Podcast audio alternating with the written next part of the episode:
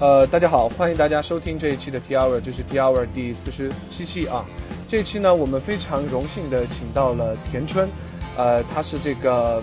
呃 Practical Common Lisp 的这个翻译者啊，是实用 Common Lisp 编程一书的呃翻译者。然后呢，他也是国内最有名的 Lisp 程序员。然后他的网名呢叫冰河啊，我也知道很多呃其他的网友叫他伞哥，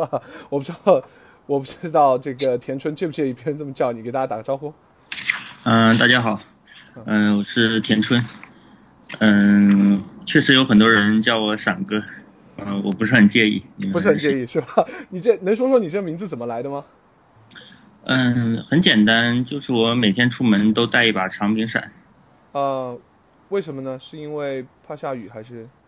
嗯，我零一年刚来杭州。读大学的时候，发现这边的天气这个十分的不稳定，随时都可能下雨，所以被雨淋了几次以后，我就决定不再看天气预报，然后每每天随身带着伞，这样就可以保证不永远不会被雨浇到。这个事情是我我是在我以前在成都还理解不了，然后我去杭州待了一年以后，我也我也深深能理解为什么你会带伞，确实是那个杭州说下雨就下雨，真是。非常奇怪。OK，那今天和我们一起录的录录节目的还有这个啊李璐，给大家打个招呼。Hello，大家好，我是 New One 的李璐。之前做客有做客过 T Hour，然后那次非常愉快。然后这次和泰尔一起对啊冰河做一些访谈，非常荣幸啊。是的，就是我我请到这个李璐也是因为他对这个 Common Lisp 也非常热爱，然后我也知道。呃，他非也非常喜欢 Emacs，也给我聊过很多，所以我觉得他也是非常好的一个采访嘉宾，所以我叫上了他。OK，那田川，呃，能简单的介绍一下你现在是一个什么的状况吗？你是在做什么样的工作？嗯，我现在在杭州的一家叫做瑞奇软件的公司里面，从事那个商业软件的外包开发，然后。我所负责维护的商业软件叫做 Gensum G2，是一个有三十年历史的嗯商业规则引擎或者是一个专家系统。然后这个软件它的核心部分大约有一百万行源代码是用 Common Lisp 写的，所以我现在的工作就是嗯维护这个软件，给它修补问题，然后添加一些新特性，然后嗯诸如此类吧，还。从事反正相关的技术支持之类的工作。那么就是那基本上这个项目整个的维护都是交给呃中国的这个团队在做吗？嗯，这个项目是美国的软件公司，然后他就是说把这个整个产品的维护工作那个放在一个叫做嗯 Dev Factory 的一个外包平台上。哦。然后我。在两年前的时候，是全球所有的外包公司，包括印度的、乌克兰的一些外包公司，大家都会参与这个，嗯，这些软件的工作。然后后来，因为我们这边做的比较好，所以就这个，嗯，软件就只包给我们这个杭州的这一家公司来那个处理所有的这个软件相关的问题。哦。所以，哎，基本上。嗯，我领导着一个五人的五个人组成的一个开发小组，其中四个是 Lisp 程序员，都是中国人，然后还有一个 QA 也是我们公司后来那个雇来的，然后我们五个人的话就处理这个软件的就是所有的问题，然后每个月那个发布一次这个产品的更新。哦，那就是呃，你们团队就说其实是有四个全职的 Common Lisp 程序员，是这样吗？嗯，事实上只有两个嗯人在嗯跟我在一个办公室里，另外两个人的话是在嗯国内不同的城市，他们是以个人开发者的身份通过网络来工作的。哦，就是远程工作是吧？对，但是那个这两个人是全职的，就是说那个外包系统是要求他们每个星期就是说干满四十个小时的。OK，哦。请问你们是那个五个人就维护一百万行的这个软件代码吗？嗯，而只维护其中一部分。嗯，实际上这个软件的总规模的话不止一百万行，它的核心代码是用 Lisp 写的，但是它周边的话还有那个 C 的、C 加加的、Java 的、C Sharp，甚至在 iOS 上面还那个正在移植一个客户端。啊，很很难想象这个软件的规模。那那是不是对那个 Lisp 做了很大程度的扩展？就是定义了很多，就是把它已经改造成了一种 DSL，就而且在不同的方面。嗯。嗯，事实上，它的源代码并不使用 Common Lisp 的很多特性，比如比如说垃圾收集它是不使用的，然后 Common Lisp 对象系统整套的那个用来定义类的那些机制它也不使用，但是它自己用底层的 Lisp 的那个基本的这些功能，自己重新实现了一个面向对象的系统。哇，就是它不用那个 diff class 啊，diff 呃 diff method 这种原生的 CLS CLOS。对。因为它的这个源代码并不是像现在的这些 Lisp 程序一样跑在一个 Lisp 环境里面的，而是，嗯，它的使用的这个 Lisp 平台实际上是一个 Lisp 到 C 的一个转译器，它的一百万行源代码会转译成三百多万行 C 代码，然后呢，再跟其他的代码放一起放在 Visual Studio 里面编译，最后才得到最终的产品。哇，天天文数字，无法想象，听起来有点难以想象。是的，那个有一些因为 Lisp 转译成 C 以后，它的体积会有一些膨胀，所有的宏都会展开。这个过程中的话，那个有一些源代码就是它输出的 C 的文件会超过六五五三六行。这样的话，在 Visual Studio 下面，嗯，你超过了这个行以后，你就没有办法下断点了。但是那个这个软件在 Linux Serverless 上面也可以编译运行，所以必要的时候我会在 Linux 下使用那个 Serverless Studio，就是用那个 Sun 的那个编译器来编译调试它。这个太变态了，这哎，不过那个一百万行 Lisp 程序应该不只会生成三百万行 C 代码吧？我觉得可能生成一千万行都是有可能的。嗯，三百万行。事实上，那个很多人都有误解，认为嗯用一些就是说高级的语言那个来编程可以极大的减少代码的规模，但其实的话，当你的软件复杂到一定程度之后。这个语言本身所带来的这个源代码的体积的减小，就变得相当微不足道了。就是说我写一个简单的算法，可能我十行的时候可以干一百行 C 的事情，但是如果我这个软件这个已经达到百万行规模的时候，其实这个比例的话就开始趋向一个正常值了。OK，叫大量的事物逻辑啊。大量的商业逻辑，因为商业逻辑这个东西其实是基本上没有什么办法那个压缩的，无论用什么语言写，它的复杂度还有相应的代码行数都是一样的，只不过是 Lisp 和 C 现在在我看来的话，大概就是这么一个一比三的这样的一个比例，不能再高了。OK，那。谈了你的项目，我想问一下，就是呃，因为我就我知道的，就是全职做 Common Lisp 的人，我我也我也只知道你，像你呃，像你在这个 Lisp 中国的社区的话，你知道就是现在中国这种全职在做 Lisp 的人多吗？还是大多数人都是以爱好的方式在做一些呃 side project 啊什么的之类的？嗯。如果只考虑 Common Lisp 的话，我认为国内可能就只有我这个团队在那个在全职的那个使用 Common Lisp 工作。OK，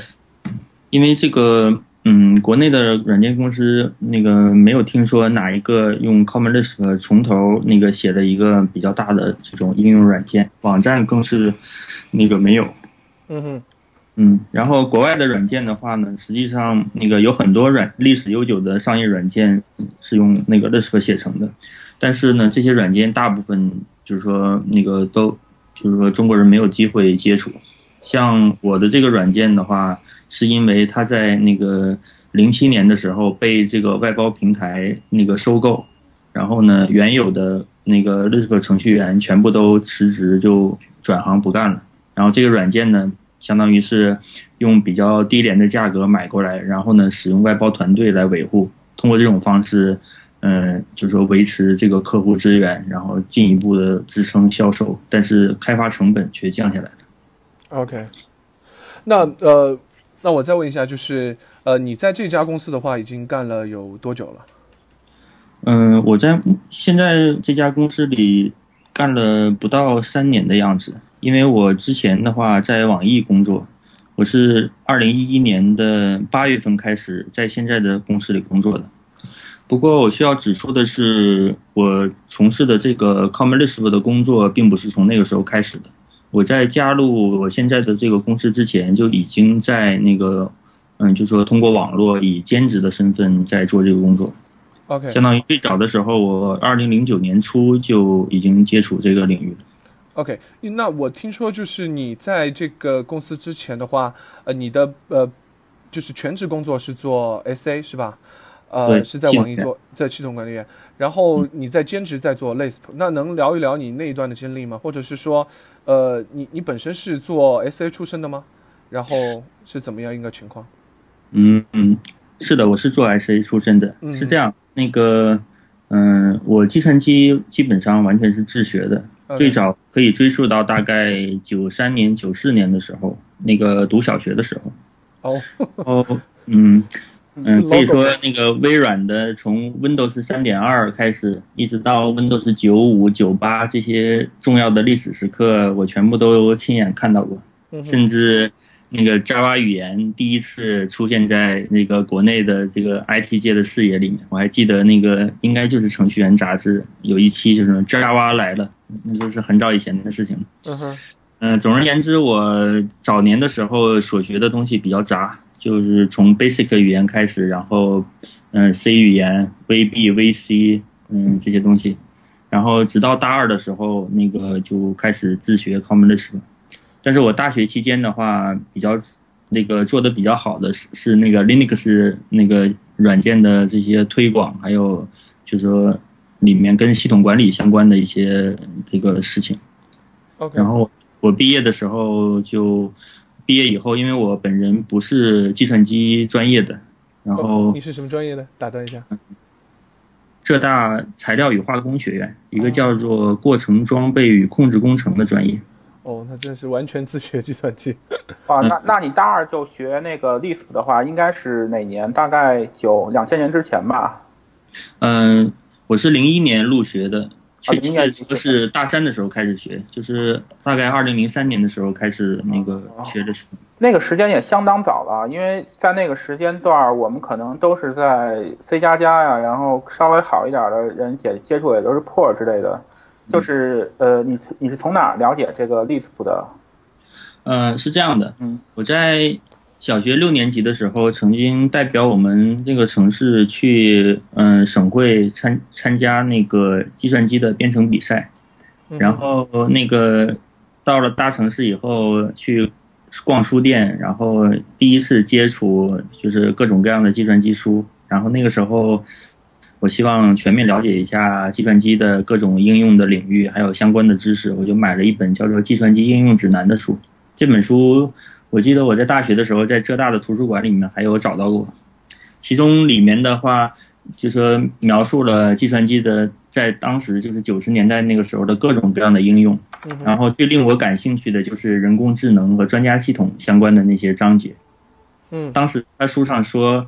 嗯，就是存在一些跟就是通常的这些 C 语言之类的很不一样的编程语言，在这些编程语言里面，你不需要那个亲自那个书写这个解决具体问题的算法，而只是需要把这个问题向计算机描述清楚，然后它就会负责生成算法来帮你这个搜索到这个答案。嗯哼，然后书上那个书上还就是说列出了一些那个 Lisp 还有那个 Prolog 啊另外一种人工智能语言的这个源代码，当时是完全看不懂的。嗯然后后来我大学的时候，因为那个使用 Linux 的关系，在那个一种叫做 Debian Linux 的系统里面，有各种各样的预，就是说预先编译好的软件包，只需要那个就是说选择，然后就可以下载安装。就是软件的安装在 Linux 下比 Windows 下要方便得多，而且提供一个，就是说当时自由软件世界里所有可用的这些自由软件的这个一个庞大的列表。嗯然后我在这个列表里面有一天无意中的就发现了有 Common Lisp 相关的这样的软件包，然后不但有几种那个 Lisp 平台，而且还有 Common Lisp 的语言规范那个相关的一些书籍之类的，所以我就从这些软件包开始，就那个回想起了小小学的时候在那些过去的那个计算机书里面看到的那些那些片段，然后我就开始学这个 Lisp 语言。哦，太酷 了。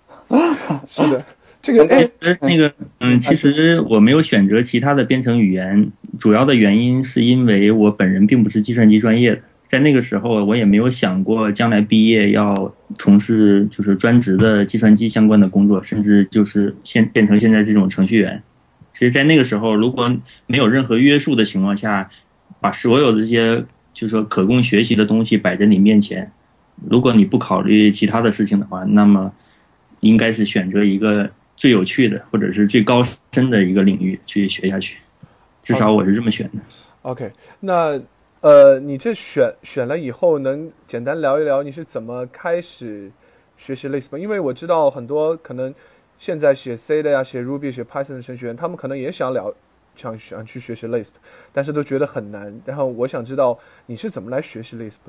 啊，补充一下，我觉得当年那个现在现在学习比当年学习要容易很多。是的，因为现在你可以用很多种方法找到现在地图最合适的教材。然后，但是当年我很难想象，就是在零三年那会儿，就是怎么去学习地图，因为几乎是没有那个实体书可以看的。嗯，是的，就算有的话，也是那个极其早期的书，所以说对于现在的 Common Lisp 是没有帮助的。嗯，我刚刚提过，我在那个 Linux 系统的软件包列表里面，其实是可以直接下载到那那个一些英文的文档的。嗯，就嗯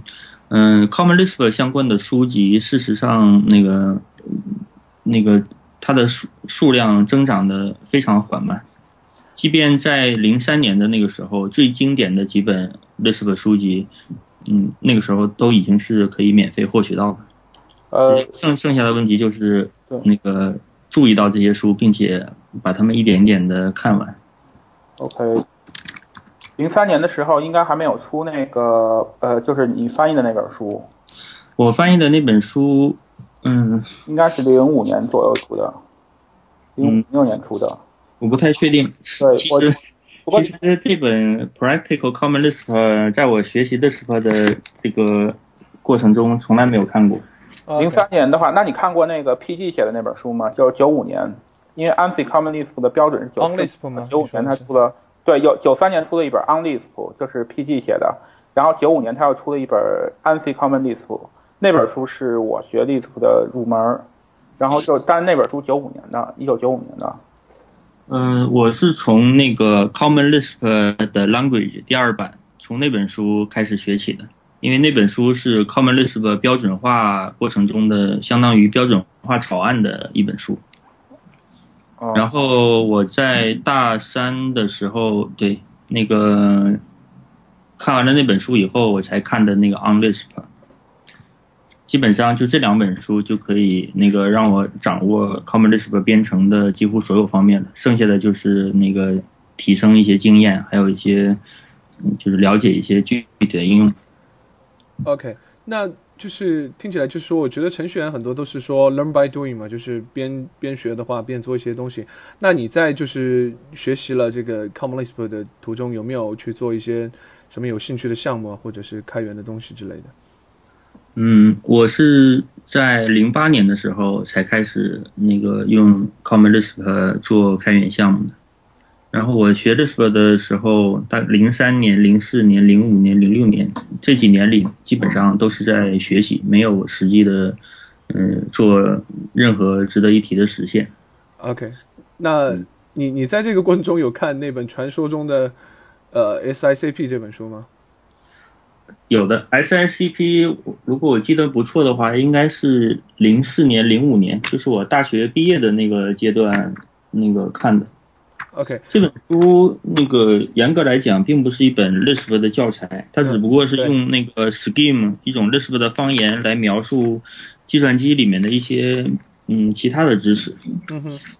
这本书挺有意思的，但是对我的 Lisp 编程影响不是特别大。OK，对我蛮想了解一下，就是你当时刚学 Lisp 的时候，因为之前也学过很多其他语言，像 VC、VB 之类的，然后就是你学 Lisp 的时候，觉得哪些特性是？特别让你与众不同，就或者说是让你觉得编程这件事儿从此就不一样的。嗯，应该说是 Lisp 的，嗯，因为你知道它的整个程序，嗯，就是说程序代码和它的数据和主要的数据那个列表其实是就是说同一种东西。S 表达式，然后是这个事情是吧？嗯，是的。嗯，S 表达式的话，相当于是可以用程序来自由的生成那个就是类似的程序代码，而且那个 Common Lisp 平台从一开始都是交互性的，我可以在一个交互的环境里面加载一段程序，然后反复的修改其中的某个函数，然后把整个环境保存到一个内存映像里面，下一次我可以再把它加载到内存里面，继续上一次的这个程序。相当于是它生成一个可执行程序的过程，就是，嗯，让一些用户自定义的代码来修改当前的这个 Common Lisp 环境，然后把修改后的这个环境原原本本的从内存里面 dump 出来，然后这就变成一个可执行程序。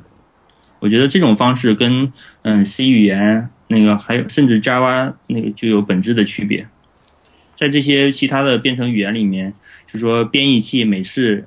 启动起来编译一个代码，然后就退出了，然后呢编译的成果最后链接在一起。但是在 Common Lisp 里面的话，就好像那个每一个 Common Lisp 程序都是在去定制它的这个编程语言环境。嗯，就这种东西就是相当于是嗯，如果是用来运行一个服务器的话，可以说那个我可以就是说让这个语言环境的这个所在的这个进程就一直跑在那里，然后呢不断的更新里面的代码，然后当我需要被迫就是说退出的时候，我就把整个环境存在磁盘里，下一次我还可以重新把它们加载起来。嗯哼，嗯，这种运行程序的特殊的方式，让嗯让你很那个着迷。我觉得耳目一新。OK，那那你在那个就是到毕业之前这段时间，其实你已经学习了有，按你的说法应该是有两三三年了，是吧？那、嗯那你呃当时有没有想过说你要那个时候就要打算去做一个 Lisp 程序员？然后我想问一下，为什么后来又做了 SA？这一段是是一个什么样的情呃情况和过程？以我的背景呢，在那个时候想变成一个程序员并不容易，而且说实话，那个因毕竟没有接受过计算机专业的系统的培训，嗯就是嗯、算法层面的一些东西，还有那个一些计算理论相关的知识，其实那个时候是比较欠缺的。嗯，我我能够得以进入网易工作，主要还是因为我大学期间在那个 Linux 还有开源社区相关的这个推广方面的一些工作，然后呃，经由那个浙大嗯之前就说已经加入网易的学长推荐才进进去的。嗯，那个时候那个其实相比那个就专注于那个就是说编程来说的话，我更热衷的是那个管理那些大型的 Linux 服务器。然后，嗯，我在网易的前两年里面，嗯，就是说那个在这方面，嗯，做了很多工作，就是从头构造了一套那个服务器管理的基础设施，然后包括时间同步，然后科尔波罗斯认证，然后 LDAP 那个目录服务，然后整套的机制，还有可以批量的向那个成百上千台服务器推送配置的那个 CF Engine 这种系统。哇，嗯，可以说那个那个时候，嗯，还还有，嗯，就是说通过写阿帕奇的那个重写规则来实现一些非常复杂的那个，就是一些嗯嗯呃 Web 服务的一些效果吧。可以说那个时候，嗯，工作的嗯还是很有激情。学非常非常多的东西的。OK，那那个时候，你你你或者你的团队要要管多少台服务器啊？嗯，网网易的服务器规模一直不是很大，啊，多的时候也就是能有个几百台机器的样子就差不多了。而且那个那个时候虚拟化还没有盛行起来，所有的嗯那个操作系统都是安装在裸机上面的，所以那个很多时候还要考虑如何能够快速的，就是说那个在一个机房的那个硬件上面就是说快速的安装一个 Linux 系统，以及怎么样才能够安全的重启它，不会导致它进进入无法维护的状态。OK，那那个 SA 的人有多少呢？就你一个人吗？嗯，有五个人，除了我以外，另外四个人都是我在浙大嗯、读书期间认识的那个就是朋友，都是跟我一起那个当时都是在同一个社团里面，大家一起那个从事这些 Linux 相关的活动的。OK，那感觉这个 SA 团队被你们浙大给包了。嗯 OK，写那个写写这个做 SA 这种工作的时候，有没有考虑用 ComDisc 去写一些泛用的脚本之类的？嗯，实际上，那个作为系统管理员，我是不推荐那个编，就是说写很多脚本的。嗯很多那个系统管理员喜欢用 Shell、Perl 写很多琐碎的脚本来完成各种操作，但是我的思路的是，嗯，这些脚本会那个逐渐变得越来越大，难以维护。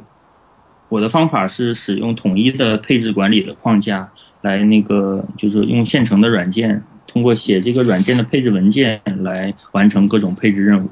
脚本的话，基本上就是做一些最最简单的事情。就是并不是一切都自动化，是吧？嗯，自动化是可以完成的，但是并不是通过脚本来实现的。啊、用现有的软件。对，有专门的配置管理软件来完成各种操作，相当于是这些事情并不是通过定时运行一些脚本来做的。OK，OK，那八卦一下，就是这个网易是是用的什么 Linux 的发行版？是 Debian 吗？嗯，这个整个公司并不是统一的，每个部门的管理员有自己的喜好，只要那个能够正常的承载这个呃网站应用就可以了。那所以这不是唯一。那不是就说，如果哪一个，比如说他们开发团队比较，呃，有个性一点的话，还还还会比较难为你们有有各种各样不同的，呃，server 什么样不同不一样的各种各样都不一样，会不会给你们造成一些麻烦？或者说你们会不会有一些限制，让他们尽量使用一一样的东西？嗯，其实这个事情的话呢，主要取决于在一个产品的团队里面，嗯，究竟是开发人员处于强势地位，还是系统管理员处于强势地位？嗯，比如说在那个，据我所知，在网易的，比如说一些游戏部门里面，开发人员是相对占主导的。这个时候，开发人员比如说想用 FreeBSD 来那个运行他们整个软件系统，那么系统管理员就被迫也要在那个 BSD 系统下面来部署所有的应用。嗯哼，那么在我所在的部门呢，基本上是那个系统管理员占主导地位的，所以那个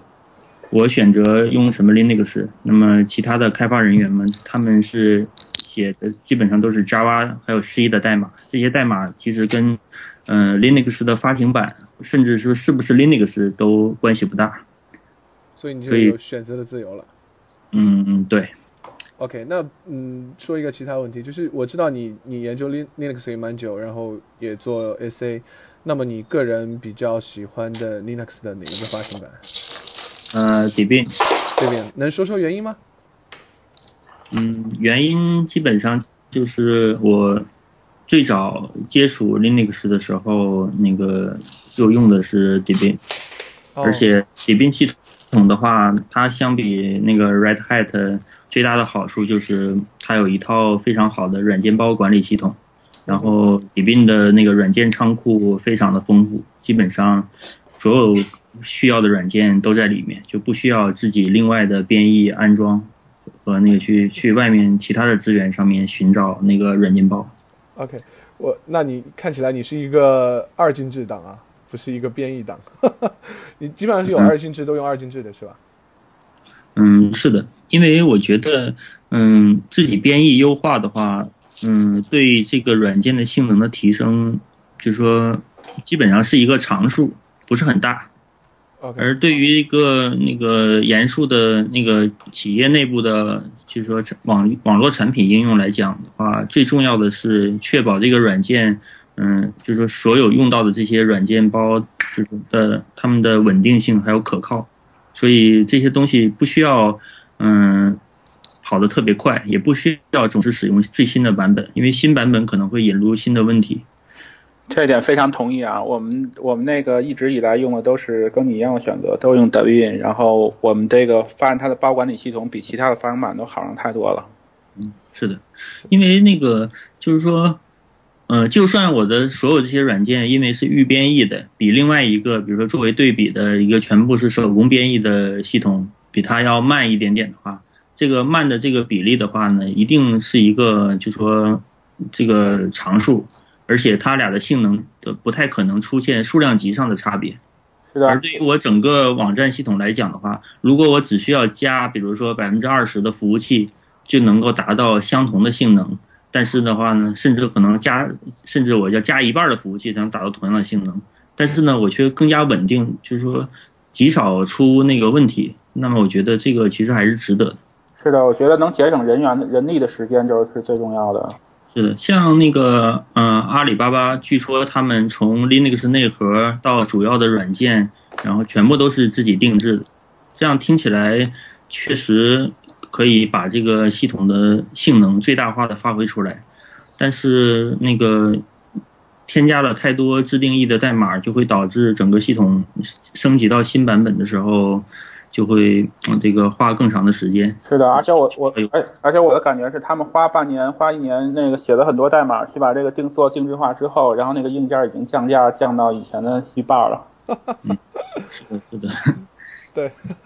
而且我觉得是的啊。Anyway，这个肯定每个公司有不同的做法。那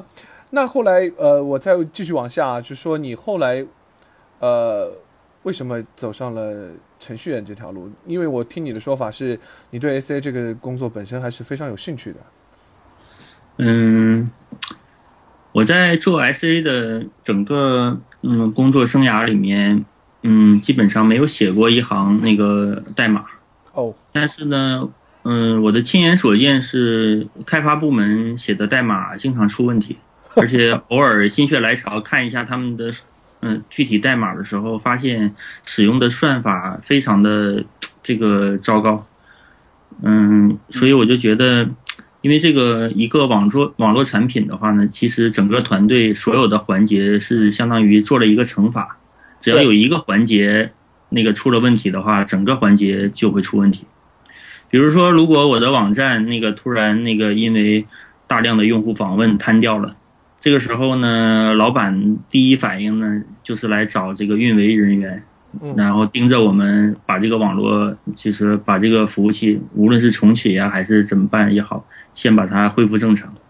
然后这时候呢，等问题定位出来，发现是嗯开发人员的代码问题的，可能已经是事情已经过去很久了。所以那个在我的这个网易的。系统管理的工作生涯里面，大部分时候感觉都是 在给开发人员这个背黑锅。OK，那我，那你如果遇到，比如说像你刚才说的情况，你觉得这开发人员代码写的很糟糕的时候，你通常怎么处理这个问题呢？你是自己把它改掉，还是说去找他们给他们理论一下？这个自己改掉恐怕不太可能。我也觉得。嗯，是的。因为这个，我必须要给那个开发人员说句话啊，就是有时候他们也不想写这么烂，因为我之前也是做在大公司在做开发，然后有的时候是没办法，那都是被逼的呀。你明天就得上线的时候，会写出一些违心的代码。OK，嗯，嗯，是的。不过我不想，但是我并不想在互联网公司里面做程序员，就是说。看到他们这个做的工作不好，但是我并不很想，就是说，就是亲自来那个操刀来那个，嗯，也来做这个网站的开发工作。一方面是因为这个我的这个编程的这个经验，或者说这个技能的范围没有覆盖到这个网络编程，就是说这个 Web Web 服务器编程这方面。嗯，另一方面的话呢，我也是亲眼看到了这个互联网的这个网站产品，尤其是在尤其是一些比较小的网站产品，它的生命周期普遍比较短。一般一个小网站上线大概两三年最多的，然后它的代码基本上就会废弃不用，然后数据迁移到一个更新的系统里面。嗯，就是感觉作为程序员的话，嗯，很难把自己的代码长时间的，就是说。那个沉沉淀下来，流传下去，对吧？嗯，是这个意思。OK，在在外部开发这个领域，可能代码沉淀更多的不是网站本身的代码，都是从中间抽出来的各种框架、类库什么的，这些可能会流传时间长一点。但当然跟那个 Common Lisp 呃这个这个里边的库是没法比的，时间上来说。嗯，是的，你看我现在在给三十年悠久历史的软件写代码，那么我每写的一行，可以指望着他们能够至少再活个十年八年的这个问题。那你说，其实你，呃，其实你还是比如，如果你去自己做一个创业项目，然后后来这个产品可能由于种种原因没有没有没有没有得到生存的话，这种这种这种程序员，你觉得这种感情上其实是很难让人接受的，是吧？你比较不喜欢这种感觉。嗯，是的，我不喜欢这种感觉。我这这个我的观点是还是有保留意见，因为我觉得你这个时间从长远的角度来看，在历史上其实占的时间也很短。其实有些时候我们写像写程序，专注于创作的时候，只要活在当下，其实把现有的代码写好也是一件很不错的事情。嗯，对，但是这个尺度也不能太小。像嗯，有时候那个嗯，有时有一次在春节前期的时候，老板决定上线一个网站项目，然后上线以后，那个过了两个月，然后因为这个网站的，就是说它这个销售的这个源源头出了问题，然后整个网站就就废弃掉，就嗯彻底关闭了。那么开发人员辛辛苦苦的。这个紧赶慢赶的把一个网站做出来，然后没多久就再也不用了。我觉得，如果我是那个项目组的开发人员，我会觉得很很受伤。OK，我我也受过这种伤。是的，我我就是因为这个原因从新浪辞职的。我我也是因为这个原因，从我上一家这个像 Intridia 这样辞职的啊。对，我也觉得是程序员好像是感情上很难接受这种，就你花了这么，特别是这么久的时间去做的一个东西，然后上面可能由于商业的原因或者怎么样的原因，说不做就不做了，就就不要了。这个可能是程序员。所以我作为一个程序员，我只为两种软件写代码，一种就是开源软件，嗯，反正放在那里爱用不用，它永远会放在那儿。嗯哼，那个，再一种就是那个比较有前途的，或并且同时也是历史悠久的这种大型的商业软件，这就好比是一滴水融入大海里面才能不干枯一样。这个给一个一个上百万行代码的软件，这个就是说写代码的话，那么写下来的这些代码也可以很好的融入到他们里面，就就好像这些代码当初最开始就已经写出来了一样。是的，我我还我再补充一下，应该还有第三种，就是你可以写自己的软件，不一定是开源的，但是这个商业软件也可以属于你的。比如说你和其他人一块儿一起创业，这个不管是最后什么结果，但是终究是自己负责的。嗯、自己负责，但是我这公司要是黄了呢，我这个软件卖不出去，可能也就丢在那里不管了。回头难道我再写下一个软件吗？但因为这个这个公司本身也是你的，因为你是合伙人嘛，所以这时候自公司如果黄了，自己也是有原因的。嗯，Yeah，anyway，对，呀那我们接下来说一说，就是你到了，就是呃，到了就是离开了这个做了新的 Lisp 的程序员。那我想问一下，就是你刚才也提到说你你你只做两种代码，一个是这个开源，还有这种相对大型一些的有呃有历史积淀的一些软件。那么开源的话，能聊一聊你做过一些什么吗？嗯，最大的开源项目是那个一个 SNMP 的那个协议的实现，嗯是我在网易做系统管理员的时候做的。当时主要的设想是，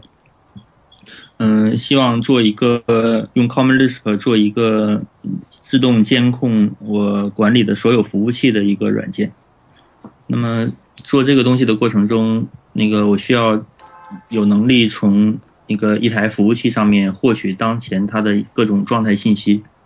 那么我使用的是那个标准的协议，就是那个 SNMP 简单网络管理协议。嗯哼嗯然后我用 Common Lisp 从就是说最基本的那个 UDP 的收发包、收发数据包的那个层面开始写起，最后把整个 SNMP V3 的这个协议全部都实现了。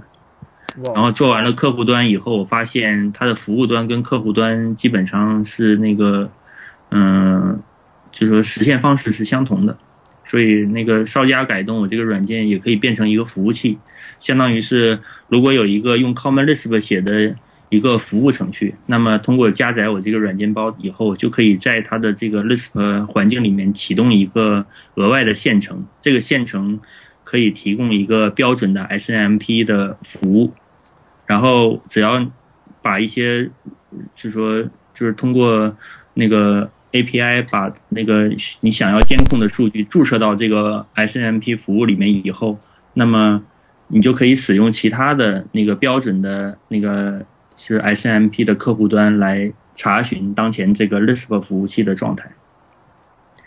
嗯，我这个 SNMP 的这个工作主要是在2008年里完成的，然后2009年的国际 Lisp 会议上面，我还那个针对这个软件。那个发表了一篇那个会议论文，哦，嗯，然后这个软件的主要基本上规模就是一万行左右的 Common Lisp 代码，OK，然后做了多久呢？当时，嗯，几个月的时间吧。那个至少那个通过就是工作的业余时间，那个写程序可能大概花了能有五六个月的时间吧，才把它慢慢的就是写好。OK。那你这个这个程序线是放在放在哪里的？是放在呃，我想想，应该是放在那个 SourceForge 上面的。OK，嗯，有没有有没有有没有打算把它放在 GitHub 上去？我发现 Common Lisp，我发现 Lisp 社区的人好像不太喜欢 GitHub，是有这个说法吗？嗯，因为 Common Lisp 的软件包大部分这个开始的时间都比较早，然后近年来新增的软件包虽然有，但是数量并不太多。在那个 Git 没有兴起以前，这些大部分这个 Lisp 软软件包都已经存在了。OK，所以你觉得它没有必要去去迁移到一个新的平台上再去怎么样，是吧？对，而且从我个人的这个体会，就是 Subversion 甚至 CVS 那个已经工作的相当好了。那个 Git 的话，除非有特别的这个。不得已的应用，否则我我基本上是不用它的。OK，就是你你现在的项目你还是用 Subversion 是吧？嗯，对，那个商业软件领域的话，Subversion 实际上仍然是占据主导地位的。OK。好，我肯定是觉得 Git 远超过 Subversion 和 CS。不过那个，咱们今天不是讨论那个版本系统的，对对，是随随便随便聊聊。OK，那我们就下一个环节的话，我就是想，并和我我我也看过你的一些文章，还有看过一些就是文字上对你的采访，你也有一个说法，说自己像是一个这个 Lisp 或者软件上的一个历史学家一样，去挖掘了很多 Lisp 的历史，还有一些软件的历史。那么我们就想就是。我也知道很多人对 Lisp 非常的好奇，但是他们可能研究的并不深刻。那么想请你来介绍一下，就是 Lisp 的这个发展，它的历史到底是一个什么样的？嗯，简单的说吧，嗯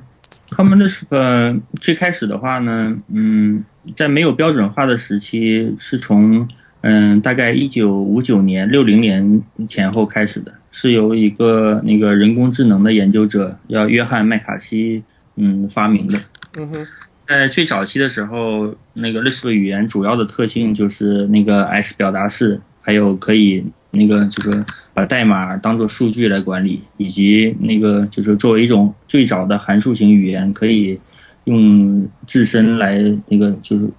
用自身来实现自身的这种那个特性。嗯。还有 Lambda 也算，嗯，差不多。Lambda 表达式应该是 Common Lisp 最早引入的特性之一了。嗯，接下来的话，嗯，最早在六几年的时候，是不是就有那个 Lambda 表达式，就是函数自身作为那个高等第一等对象，然后并且可以进行颗粒化？嗯，是的，这些东西基本上都是在。六十年代到八十年代的这二十年里，通过互相竞争的这个早期的 Lisp 厂商的那个，就是说各种实现，逐渐的那个，就说成型的。嗯，在早年的时候，因为那个计计算机系统还没有那个，就说硬件还没有统一，那个时候，嗯，Common Lisp 平台应该说是所有主要的这个硬件厂商都会那个为他们自己的硬件平台实现一套那个 Lisp。嗯，你你知道 C 语言已经是非常晚的时候了，是吧？已经到啊，C 语言的标准是最早是 C 八九，那么在八零年以前，相当于是六零年到八零年这段时间里，实际上那个嗯，Lisp 是一个相当有竞争力的那个编程语言实现，嗯，编程语言，但是没有标准是吧？那个年代还嗯。没有正式的标准，但是不同的厂商互相之间是那个有沟通的，就是基本上是以那个，嗯，应该是麻省理工学院或者是卡内基梅隆以他们的实现为准。OK，那个时候，但是 Scheme 比较占占主要主流吧，是七十年代出现的 Scheme 应该。嗯，我不太确定，应该没有那么早，Scheme 应该是。相当晚的时候才出现的。Scheme，我我我的印象中，Scheme 应该是比 Common Lisp 出现的更早一点。Common Lisp 相当于是一个各种 Lisp 方言的一个，想把它统一起来，像什么以前有 Mac Lisp 或者是什么 Lisp Machine Lisp 之类的。但是这些 Lisp 环境的语法跟今天的 Common Lisp 几乎是兼容的，而 Scheme 的话就完全不一样了。OK OK，嗯，我这边我在看那个。我手头的电子书，Scheme 的话是一九七五年到一九八零年期间那个发明出来的。哦，嗯，OK，Common Lisp 的标准化是，呃，标准化那个就是工作基本上是发生在一九八零年到一九八四年之间。对，那就是说，其实标准化这个过程应该是对，呃，你个人，我我个人觉得还是一个非常重要的过程了，就是。这样，Common Lisp 的诞生，大家有同同样的标准，这样对工工业化各方面应该应该是一个很大的推动的一个一个行为。你怎么看？是的，嗯，Common Lisp 的标准化这个过程中花了很多钱，然后有很多大型的厂商那个参与，基本上那个时候所有提供 Common Lisp 呃提供 Lisp 商用 Lisp 平台的这个厂商全部都有参与。嗯，标准化的时期。也花了几年的时间，那个可以认为是比较长了。最后得到的这个标准草案呢，嗯，相当于是那个权衡了所有主流的厂商的这个主张，然后得到的这个标准，相当于是一直到今天也没有改过。但是呢，在制定标准的时候，所有那个嗯不太确定的地方，那个都那个就相当于是没有定义。给那个未来的，就是说厂商给未来的这个语言实现者留了足够的空间，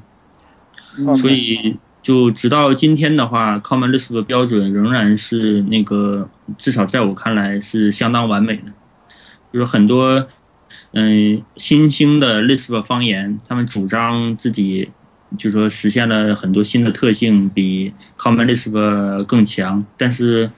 看起来的话，所有他们新增的功能，只需要在 Common Lisp 里面多定义几个宏，多定义几个函数就解决了。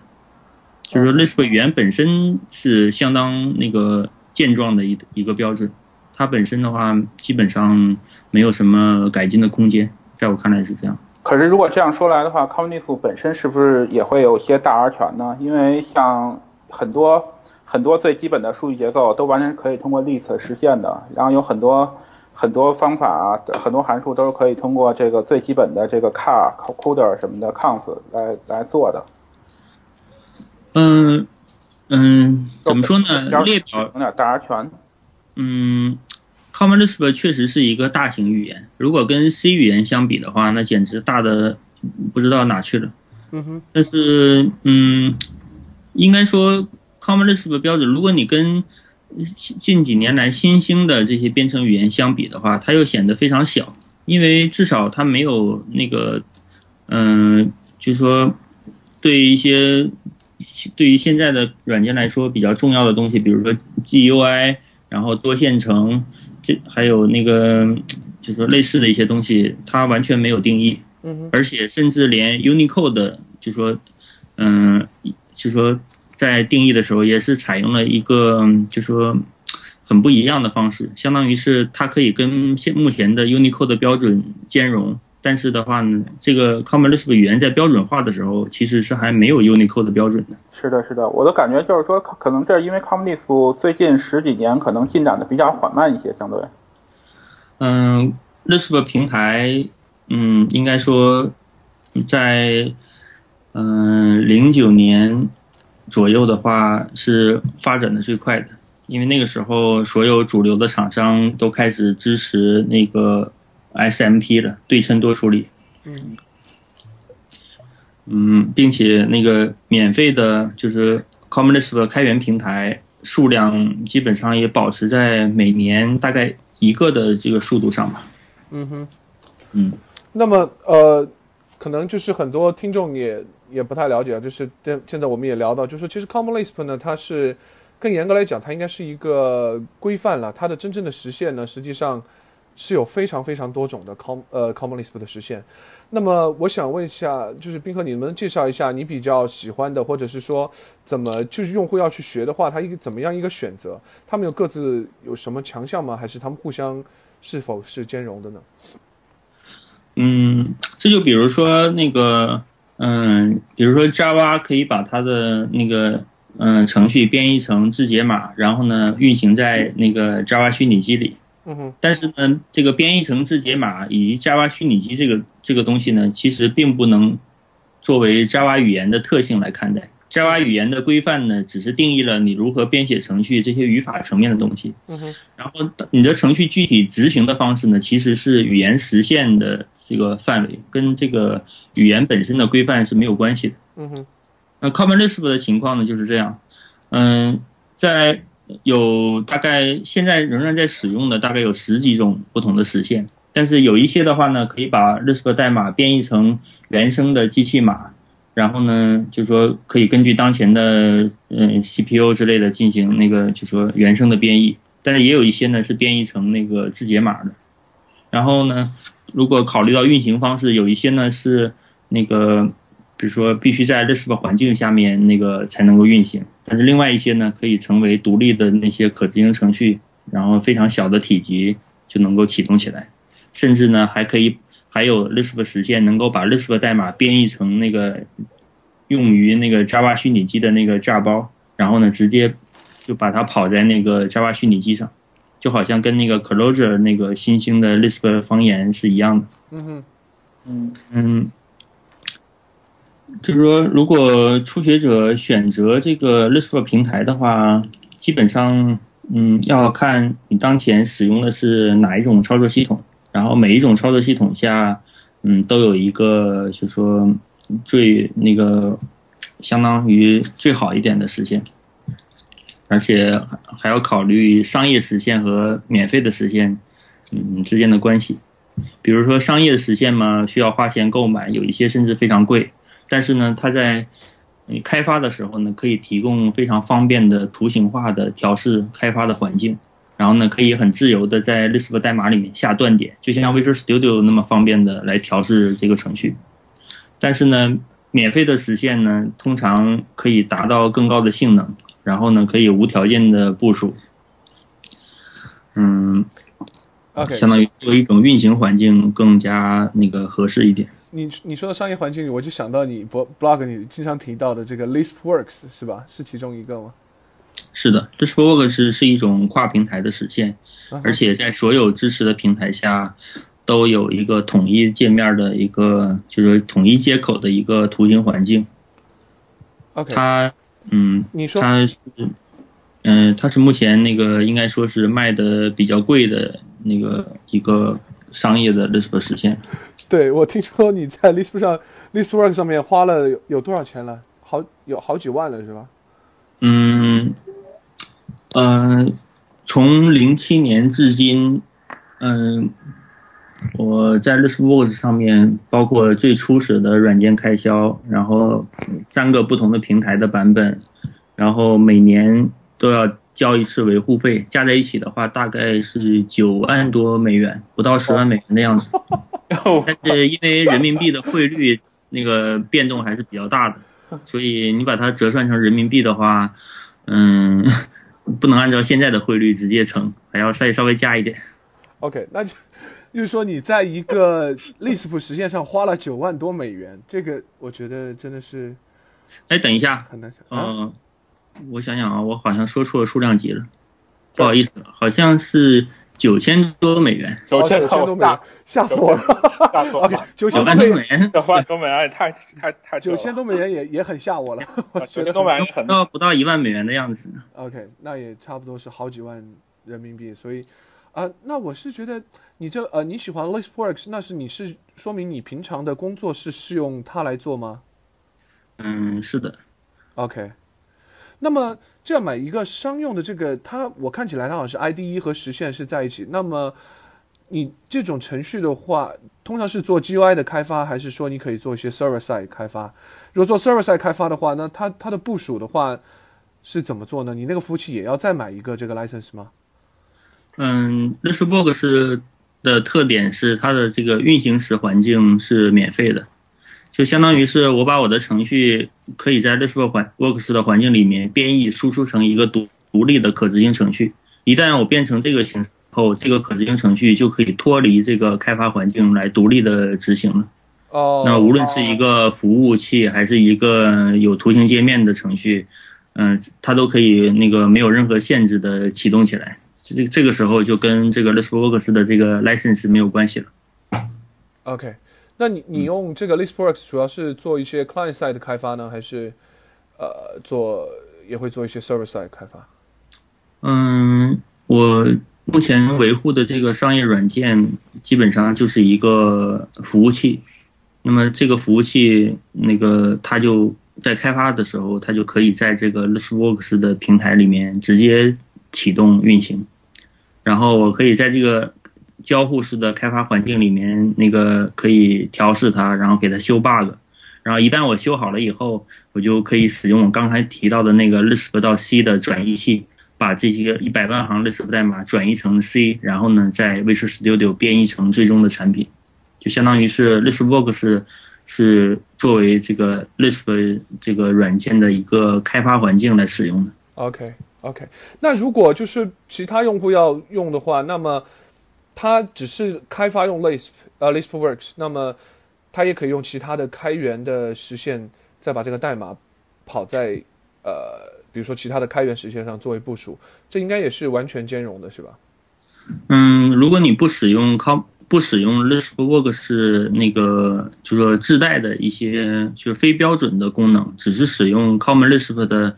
嗯，就是说语言本身的这些标准化的东西，以及那些可移植的软件包的话，那么你完全可以使用免费的 ListWorks 个人版来做开发，然后呢，你写好的代码，在那个再使用一个开源的 Lisp 环境来把它那个就说启动起来。OK，那 OK，我那我我我再八卦一个问题，你你是 Emacs 用户吗？嗯，我是 Emacs 用户，但是说实话，那个 Emacs Lisp 我不是很在行，而且我对 Emacs 的使用基本上停留在这个记事本的层面，只是拿它编辑一些文本文件，并不用它来那个就是说开发那个大型的软件。好吧，我我是我是 Emacs 用户，然后那个直接下结论吧，就 Emacs Lisp 就是 Common Lisp 的这个 baby brother，差的太远，完全没有可比性。现在有项目可能说要把那个 Emacs 的 Emacs Lisp 改成那个 Common Lisp，但那相当于重写，就这个难度实在太大。不过我非常希望能把 Emacs Lisp 换成 Common Lisp，因为因为差的实在太多太多了。我觉得那个 Emacs 用户好歹还有一个 Lisp 可以作为一个扩展语言，对，然后相比之下，那个 VIM 阵营的我就觉得很奇怪，他们难道也会使用那个 VIM 自带的那个很奇怪的扩展语言 来自己写插件吗？这个得问 Vim 用户了。OK，说实话，我我我我看着那个也很烦，这也是很多 Vim 用户在抱怨的，所以说可能新版本会增加像 Python 啊，甚至 Ruby 的一些支持。对对对，我觉得 Lisp 这个是是所有扩展语言里最合适的。以前那个 AutoCAD 不也是用 Lisp 做扩展语言，叫 AutoLisp，然后还有这个像以前 Interleaf 之类的，呃这种大软大型软件都会用 Lisp 做扩展语言，我觉得是最合适的一个一个可以做自定义的一个语言，因为是一个它它是完全是一个可以对自己进行编程的，就是 programmable programming language。啊，嗯，是的。OK，那么 OK，那我我一直以为冰河是一个 Emacs 用户呢，就是后来我是看了 blog 才知道。那你说你平常从开始基本上你像你说了这么多年开始做这个 developer 以来，就是一直是使用这个 LispWorks 在做你基本上的所有的 Lisp 的开发，是这样吗？嗯，是的。嗯，但是我在那个嗯维护开源项目的时候，确实是嗯有时候要使用 Emacs 的，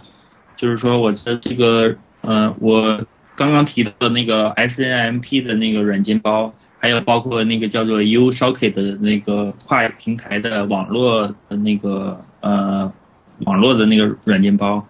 因为它都支持目前就是说流行的这些开源免费的这些开源平台。那么，在写那个跟这个具体平台相关的代码的时候，不可避免的也要那个做一些调试工作。这个时候的话，我就基本上就是用在 Emacs 下面使用那个 Slam 连接到一个具体的那个开源的 Lisp 平台里面，然后通过 Emacs 的那个 Slam Slam 的那个软件包自带的几个功能，就可以方便的调试代码，也可以那个就是做一些其他的工作。对对对，Slam 太酷了，太酷了。是的，它的这个这个项目做的非常不容易，因为它的这个源代码里面既有 Common Lisp 的，又有 Emacs Lisp 的，然后两者还要能够兼容，这个融合在一起。这个精通这个项目的人一定相当了不起。那个代码我是完全基本上是看不懂的，但是可以看出它很厉害啊，对，不明觉厉，对。我看这个，通过看它的那个代码，我能够感觉到 Common Lisp 语言这个标准还是有一些欠缺的地方，尤其是在这个调试的接口上面，就是说还有很大的改进的空间。调试，你指指的是哪部分？就是就是说，你 Slam 在你在 Slam 里面，如果这个 Lisp 平台那个中断了，好，嗯就说因为那个就说进入这个调试接口了，这个时候那个 Emacs 界面不是有一个封装嘛，可以让你看到当前的每一个站的这个变量的这些情况。对但是这些东西的话，看起来目前都是使用每一个具体的 Common Lisp 平台内部的这个 API 来这个完成的。啊，大量的 Emacs 的这这种都是这么完成的。嗯，对，呃，这个东西的话，我记得有一个叫做那个 CDR 的一个一个项目，试图给 Common Lisp 规范，就是修，就是增加一些新的这个特性。其中这个调试相关的，好像也是他们这个考虑的一部分。OK，不过那个目前的话，商业的 Commerce 这个平台并没有支持这个扩展的标准，只有一些开源的平台就是去支持的。OK，那么我我因为我我我我也搜过很多文章嘛，我看很多就是说，如果是免费的解决方案的话，基本上这个 Emacs Justline 是一个非常好的一个开始学习 Emacs 的 Common Lisp 的一个一个平台。那么呃，我想问一下，就是田春的话，你为什么？呃，这么喜欢这个 LeapsWorks，而是没有选择这么一个免费的平台，而是这么喜欢选择了一个这么贵的一个 LeapsWorks，你能呃说一说原因吗？打一打广告，看有没有你的呃粉丝也会去支持和购买一下。嗯，它卖多卖少其实跟我关系不是很大，呀，我知道，因为。中国，因为中国人一贯的这个用惯用这个盗版的这个事情嘛，所以也不指望着他在国内能够取得很好的销售业绩。嗯，嗯，我基本上是那个只要那个能买得起，我就想使用，就是说最好的工具来这个从事我的工作。是的，我觉得就是只要是能够为自己呃挣钱，或者是你用来作为你的职业的这种工具，就是收费，而且我觉得这个这个钱也不算太贵。你想想那个 Adobe 那些工具，呃，Adobe 的工具我也没有少买，其实。对我这个我也知道，这个这个是不得不买，这个没有办法。斌哥买了太多的太多的正版的，我你你有没有算过你在软件上有花过多少钱？大概，哎呀，我看一下啊，我几年前确实统计过一次，但是那个数据现在已经不已经不准确，需要更新了，就对直接翻个两倍。我知道他的这个 Adobe 的很多工具他也买了，都是我觉得贵的很可啊，我。我我觉得程序员是程序员是最应该买正版软件的人，因为这个软件都是程也是其他程序员辛辛苦苦写的，如果你有你再用盗版的，就太说不过去了。对，是嗯，我看了一下，大概所有这些软件加起来也就是十多万人民币的样子吧，哇哦，是不是很多？还是很，我觉得对于很多程序员来讲已经非常多了。当然呢，我我这个过程呢，说实话，我这个我也在呼吁一下了，就是希望大家，就算你不是全部用正版，但是你也可以慢慢迁移到正版。我我我现在反正也是完成了这个迁移，就是我这个电脑上所有软软件都是正版的。那么这个过程实际上也，我我可能没有像冰河那么，呃，就是可能就第一天就坚持要这么做。那么我可能也是就是慢慢的一个过程，基本上在两年前完成完全完成了这个这个转变。所以说，我也呼吁就是说，大家如果你喜欢自己的软件的话，一定还是还是要去支持一个正版。对对对，我我们公司基本上也是所有人都用正版，就是所有软件都用正版。啊真不容易。是，对，OK，那我们也聊了这个呃 Lisp 的一些事情。那么回来我我再想做一些其他的呃，问一些其他可能我比较感兴趣的问题啊，就是说，因为我我看了很多 Lisp 资料呢，我还是觉得，呃，我觉得这个 Web 开发方面的东西好像不是特别多。呃，我不知道田春可不可以介绍一下，就是现在这个 Lisp 呃 Web 开发方面的一些进展，或者是说一些情况。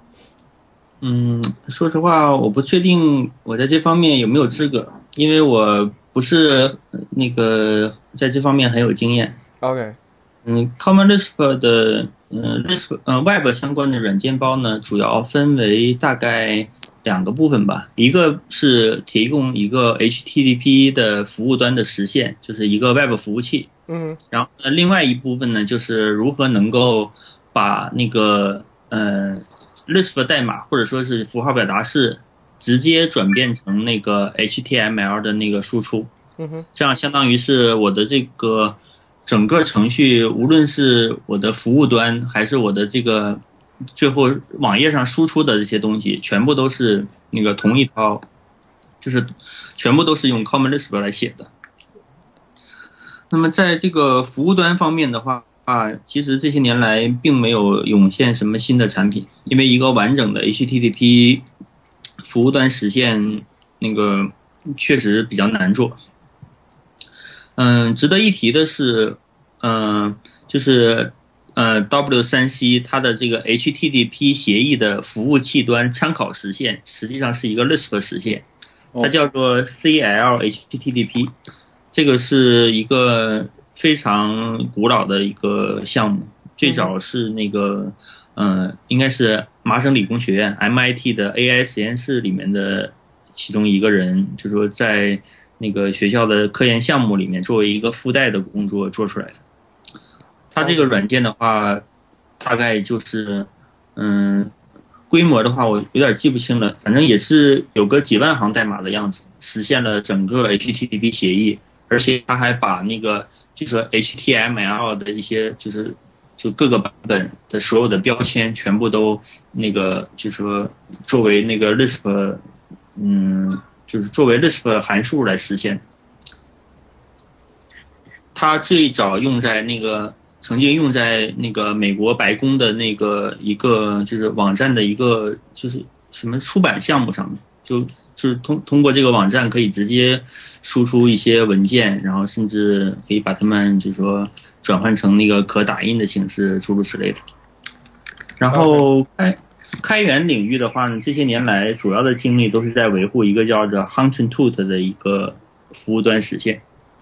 这个是一个开源项目，里面使用了一些函数型的编程思想，每一个 HTTP 客户端连接都是用 B 包来那个处理的，然后并且支持多线程，嗯，诸如此类的。然后还有一些额外的扩展包为它提供 CGI 的支持，然后提供类似于那个 Servlet 一样的东西。然后那个呃，阿贾克斯的那一套东西，嗯，也可以通过这个来实现。而且 Common 上还有不计其数的 JavaScript 的实现，就是能够把 Lisp 代码直接转译成 JavaScript。嗯，OK，这样可以跑在 Node 上了，开个玩笑。OK，嗯嗯，各种 XML XML 的模板也非常多。就这些东西的话，嗯，通过那个 Quick Lisp 的那个软件包那个关键词搜索的话，你可以找到非常多的东西。OK，Cool。那么，呃，我刚才问掉了一个问题啊，就是说，我知道 Lisp 呢有这么多的这个方言啊，像 Common Lisp 啊、Scheme 啊，包括近期的什么 Closure 啊，然后甚至还有这个 Paul Graham 自己写的一个叫 ARC 是吧？嗯三个有有有这么多的方言，那么，呃，我想。听一听，就是田春，你对各个方言的一个看法，还有呢，就是就是如果一个新新呃一个程序员他想学 Lisp 的话，你推荐他从哪哪哪一个方言开始学习呢？嗯，如果只是想那个了解一下 Lisp 语言，就是只是了解一下的话，那么还不如简单一点，就是学一下 Scheme。然后看一下这个计算机程序构造和解释，跟着这本书的示例，一步一步的写出一点简单的程序来，可能也就这样。OK，这如果想用 Common Lisp 来，比如说我自己做一个网站，或者是做一个真正的图形化的一个软件的话，那么应该说唯一的选择就是 Common Lisp，因为 Common Lisp 你的代码写完了之后。就是说可以有各种各样的平台可以运行它，然后呢，你的程序就是说，嗯，几乎没有任何限制的，可以跑在任何硬件软操作系统或者是那个移动设备上。但是其他的实现的话，通常它并没有把语言规范跟具体的实现它的这个软件很好的分割开。就比如说像什么 Arc 那个这 ARC，它就只有一个语言一个实现。没有其他的这个，就是第二个软件来实现同一个语言规范。你像这样的一个东西，再加上它又与 Common Lisp 不兼容，然后又没有这个社区支持，没有软件包，这个没有一些实用的工具包，那么这种软件这种编程语言系统是很难这个生存下来的。对，事实上也是它现在的话几乎也就没有什么人用了。其实 ARC 可能就是 Paul Graham 自己玩的东西，是吧？差不多，差不多。嗯，做做了个网站。这个人我觉得，嗯，很矛盾。他他写的《On Lisp》这本书非常好，把 Common Lisp 的宏编程的所有的潜在的威力几乎全部都发掘出来了。嗯哼。但是那个他却很愚蠢的发明了一种那个新的 Lisp 方言，试图取代 Common Lisp。但实际上，它所能实现的这些语言特性，我在 Common Lisp 里面用红也可以包装出一个类似的东西来，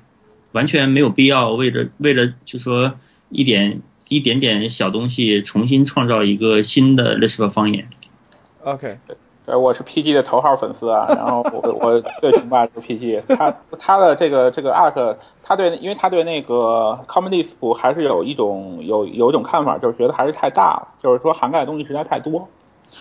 那多了多出来的东西，他不用，他可以不用，他可以那个忽略掉嘛？是，就是说这个看法不一致吧。他可能想要一种更更简洁明了，就是说更符合他自己审美的一种一种语言。可能大家很多人都是这个有不同的喜好，可能他觉得多的那些东西，我为什么要要建立在这么一个之上？我写一个语言，我自己也可以写一个嘛，这样。OK，所以呃，OK，我觉得所以我觉得他他这点让我蛮敬佩，就是他。真的是一个很实用主义者程序员，他做其实他做这个 RC 基本上就是是在做这个 Hack News 的这个过程中搞出来的嘛，所以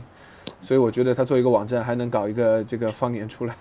我觉得主要他无压力，就是无压力玩，对对对，好玩，有好很多好玩的角色，写个语言玩玩，这很有很有意思嘛。对，我觉得这个计算机领域或者说整个 IT 界。可能有这么一种倾向，就是说，能够设计出一种新的编程语言的人，通常是整个领域中就说最强的人。这可能也跟这个 ACM 图灵奖的早期主要把奖颁给一些编程语言的发明人有关系。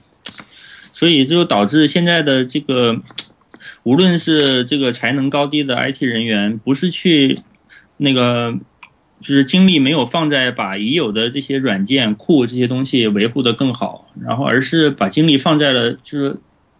定义一个全新的编程语言，然后试图去推广一个新的社区这种事情上来。这样的话，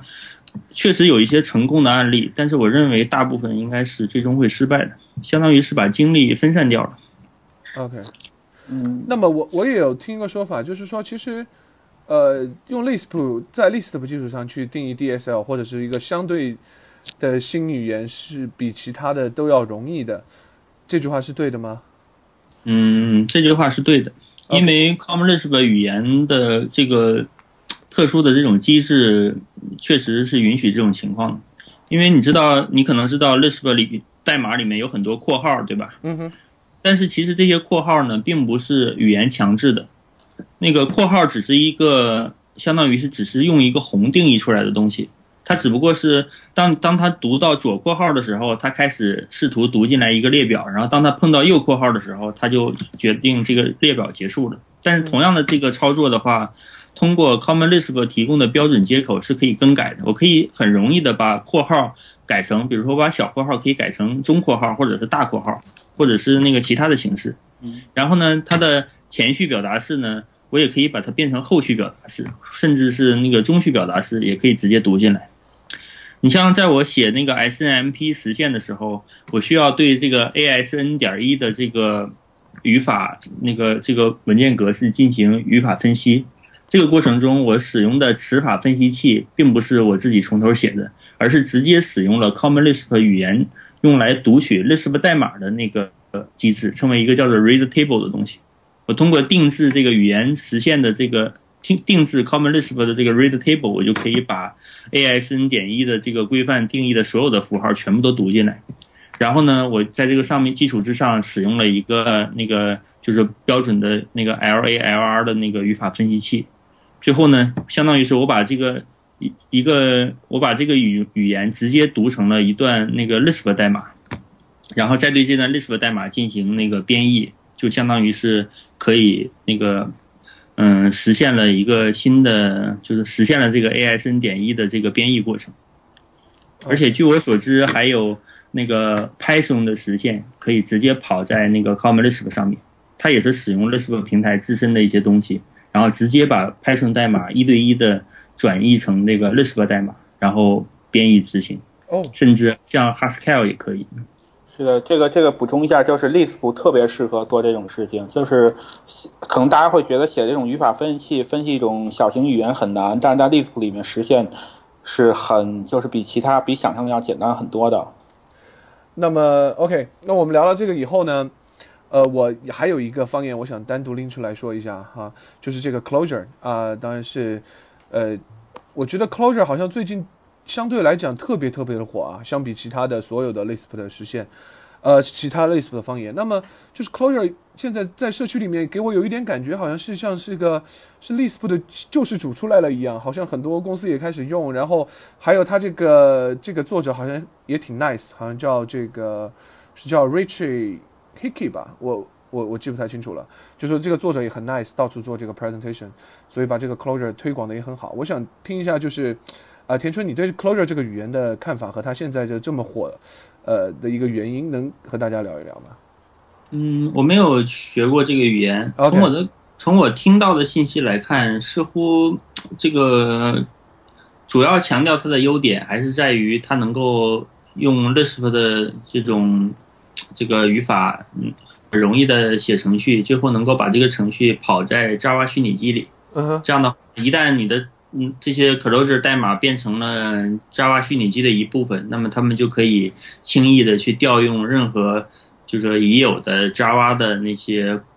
库的资源，然后甚至也可以跟其他的用 Java 写的程序进行互操作。嗯。不过这些事情的话，怎么说呢？嗯，它能够推广起来，应该算是归功于这个作者的不懈的这个这个活动和像这个嗯整个 IT 界的这种运作吧。嗯，因为 Com 据我所知，Common Lisp 也可以做到这点，但是这并不并不是语言实现语言规范的功劳，而是一种具体的实现，一种叫做呃一种叫做 ABCL 的一个 Common Lisp 实现，它就可以把那个 Common Lisp 代码编译成那个那个 jar 包，然后呢，如果用我比如说我自己写的这个。呃，我的 Lisp 项目，我直接用在这个平台下编译，我就能够得到那个 jar 包。然后呢，我把它跟其他的 Java 的软件一起放在 Java 虚拟机里面执行。那么我实现的效果其实是跟 Closure 是一样的。我也可以让呃其他的 Java 程序调用我，我也可以去主动去调用各种各样的 Java 的资源。这个，嗯，就是说这个事情的话，要想做到这一点的话，并不值得。创造一种新的 Lisp 方言，就是完全可以把那个 Common Lisp 甚至是 Scheme，我就直接用一个新的实现把它编译成 Java 的字节码，然后的话就可以了。OK，嗯，Clojure 主要还特性还是有一个并行，就是它对并行做了很大的一个强调。然后另外 Closure 保存的那个 Lisp 里面最强大的特性就是它的 macro 部分几乎和 Common Lisp 是一样的，只是它那个。它好像那个在在 backward 上面有有稍微有点不一样的地方。嗯嗯，并行这个东西，嗯，确实是没有办法专门做只作为一个库来实现的。是。嗯，语言的这个实现的话呢，有相当一部分代码都要确确保，就是说，嗯，都是在处理这个多线程相关的事情。比如说我修改一个 Lisp 的一个 cons，那么如果多个线程在同时操作的话。那么要想确保这个原子性，那个互相之间不会干扰，那么语言实现本身必须在就是在这个实现的时候就要考虑到这点，能够提供一些就说特殊的嗯一些接口吧，能够那个就是使用硬件的这些原子同步指令来那个处理这些复杂的 Lisp 数据结构内部的这些更新操作。这个事情的话，确实是需要一些这个，嗯，就是特殊的工作才能够支持的。不过反过来说，函数式编程语言是不是特别适合并行操作呢？因为它经常会有就是函数返回函数一样，这样就是说中间可以不产生副作用。嗯，是是这么说，但是可能是我这个函数式编程学的不是很好，我觉得。嗯，不太可能那个完全没有副作用的实现一个很大的多线程的软件啊。对，这个我觉得实践中也确实很难，就是不可能说不用 block，就是 prog 呃 c o m m u n i t y prog n 之类的去有一些副作用去修改全局状态。我因为现在的计算机本质上的话就是嗯用一段程序来大家那个同时在更新内存，然后。再顺便做一些计算的操作。那么只要有其他的线程更新了内存，你却想读同一块内存区域的内容，这个过程中肯定会出现一些同步相关的问题。这个事情不管什么，嗯，编程范例的话，都是那个不可能完全避免的。嗯哼。OK，那你们既然都已经啊提到这个。函数式编程了，那么我也想聊一聊，这就是关于这个编程范式的问题。那么，这 Lisp 怎么来定位它？它到底是一个呃函数式语言呢，还是说它是一个支持多范型的呃这个多种编程范式的语言？呃，然后像什么 Haskell，自他认为自己才是所谓的真正的函数语言，认为这个 Lisp 不是。然后我想问一下，这个田春，你对这方面的一个看法？嗯，Common Lisp 很。显然是一种多范式的编程语言，嗯哼，因为那个，比如说像 C 语言的那种命令式的代码，我可以一对一的转换到 Common Lisp 上，甚至 GoTo 语句都可以那个在 Common Lisp 里面找到对应的东西，嗯哼，然后那个函数式编程语言嘛，当然 Common Lisp 也可以，因为最早的函数式程序就是用 Common Lisp 写出来的，嗯哼，嗯。面向对象那就更不用说了，Common Lisp 的面向对象接口也是非常强大的。对。然后甚至一些新兴的那个编程范例，也可以在某种程度上用红用 Common Lisp 的红来这个把它模拟出来。嗯，至于 Haskell 的话呢，它是号称自己是一种纯函数式编程语言。嗯哼。那我的理解是，就是说。用 Haskell 编程的时候，如果你想用别的编程范例来写这个程序的话呢，反而是做不到的。呃，Common Lisp 就是说所有的范例它都提供，你想怎么写就怎么写好了。Common Lisp 的面向对象系统，如果它的特点如果归纳成一句话，那就是它并不是基于消息传递的。是的，是的，我觉得这个太酷了。就嗯，在 Java 里面，因为消息传递机制有一个缺点，那就是这个消息必须要传递到单一的一个对象里面去。对对对。然后你的类里面的方法，那个实际上是从属于你的，就是方法是从属于具体的某一个类的。嗯哼。但是 Common Lisp 的话呢，相当于是呢，它的这个方法呢是和类是一种那个互相之间是独立的，并不是那个谁属于谁的关系。这样一来的话呢，处理那些，比如说我这一个方法可能有多个不同的参数，然后每个参数呢可能是相同的类，也可能是不同的类。在这种情况下，它的这个方法的定义看起来能更加对称一些，因为我的方法是定义在类之外的，然后方法的这个多个参数之间呢，它们的地位也是均等的。而在那个消基于消息传递的面向对象实现里面。每个方法的第一个参数是特殊的，因为因为消息是要传递到它的第一个参数里面去。嗯哼，嗯，比如说我做一个加法，要把两个不同的对象加在一起，那么这个加法的过程中可能有四种组合，比如说 A 和 A 相加，A 和 B 相加，B 和 A 相加，B 和 B 相加。那么在 Common Lisp 里面，这四种实现就是可以那个写的完全对称。嗯，如果是在 Java 里面的话，就会。出现一些问题，尤其是那个如果是在动就是动态的来决定这个对象的类型的时候，那么 Java 语言的话呢，有一些那个在那个我翻译的那本书里面也给了一个经典的事例，就是说可以，呃，如果是在运行期来决定一个对象的，就是它的这个具体的子类型的时候，可能会出现一些很不一致的这些现象。OK。而且，Common Lisp 的对象系统是真的是精心设计出来的，它的这个东西完全是通过底层的 Lisp 的这个列表，还有一些基本的这些操作，那个堆，就是说通过一个不带有面向对象的 Lisp，然后使用纯那个就是就是纯用户用户层面的代码来直接那个用红把整个这个对象系统给。就是实现出来的，对，因为因为因为这个 Common Lisp 的宏实在太强大了，就连这个函数定义 define 都是一个宏，然后像面向对象系统里边这个同时跟多个对象交互的这个能力，当时我看到之后就觉得这个消息传递的这种面向机制啊，只是这种泛性对象机制的一个子集，对对对，对，它就是一个子集，对对对，这个我我在我在那个。帽子的新书里面也也看到他有聊到一些，然后去查了些资料，研究了一下，确实觉得是非常的牛逼啊。所以我觉得这 Common Lisp 啊呀是要学的话，真的是东西还蛮多的。然后 OK，那么范式的话，我们差不多聊这些。最后呢，我想再问一个关于语言的问题了，就是呃。田田春，我知道你学了蛮多的语言，最后停留在这个觉得找到了 Common Lisp，让你非常喜欢，一直沿用至今。那么在这个途中的话，你有没有去关注一些新的语言，比如像什么 Ruby、Python 啊，什么 Node，呃，Node 当然不能算语言了。Anyway，像什么 Java 啊什么的，相对的新兴语言，呃，你你对这些新语言有有有去研究吗？还是说研究以后你觉得看一看，觉得体会一下，呃，然后再觉得也没有什么？又回到你的 Common Lisp，还是有让你眼前一亮的东西？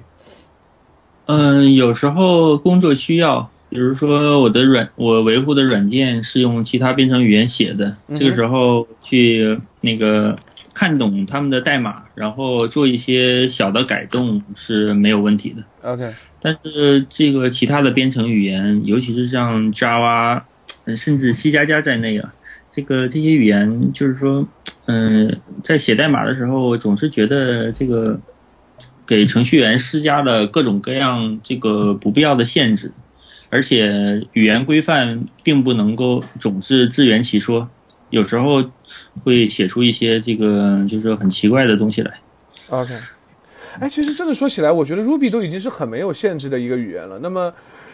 其实 Common Lisp 是一个更没有限制的语言。这这个肯定的，Common Lisp 有那个 有红这个东西。虽然我是 Ruby 的铁杆粉，但是 但是 Ruby 的这个抽象能力就是比 Lisp 差很多很多，因为那个 Lisp 的红实在太强大了。是的，一个明显的证据就是，你可以写一个，比如说，你可以用 YACC 写出一个 Ruby 语言的一个语法分析器来，就好像你可以用它来分析那个 C 或者 C 加加的语法一样。但是你绝对不可能写出一个 Common Lisp 的语法分析器，因为 Common Lisp 是没有语法的。OK，我用红可以定义出各种各样形态的这个，就是说代码来。没有办法事先那个用一个静态的那个纯粹在文本层面做分析的一个工具来把一段 Common Lisp 代码解析出来。是的，我觉得就是红这个抽象能力特别的强大，当然现在的很多语言呢都是没有，并没有把这个能力去集成进来，可能很大程度上在于红其实对使用的挑战性还是挺高的。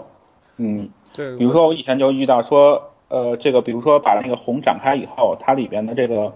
变量和当前这个词法自动域里的变量会有冲突，这时候你就需要去注意这些东西，去那个生成一个新的这个符号，这样的情况还是蛮常见的，类似这类的陷阱很多。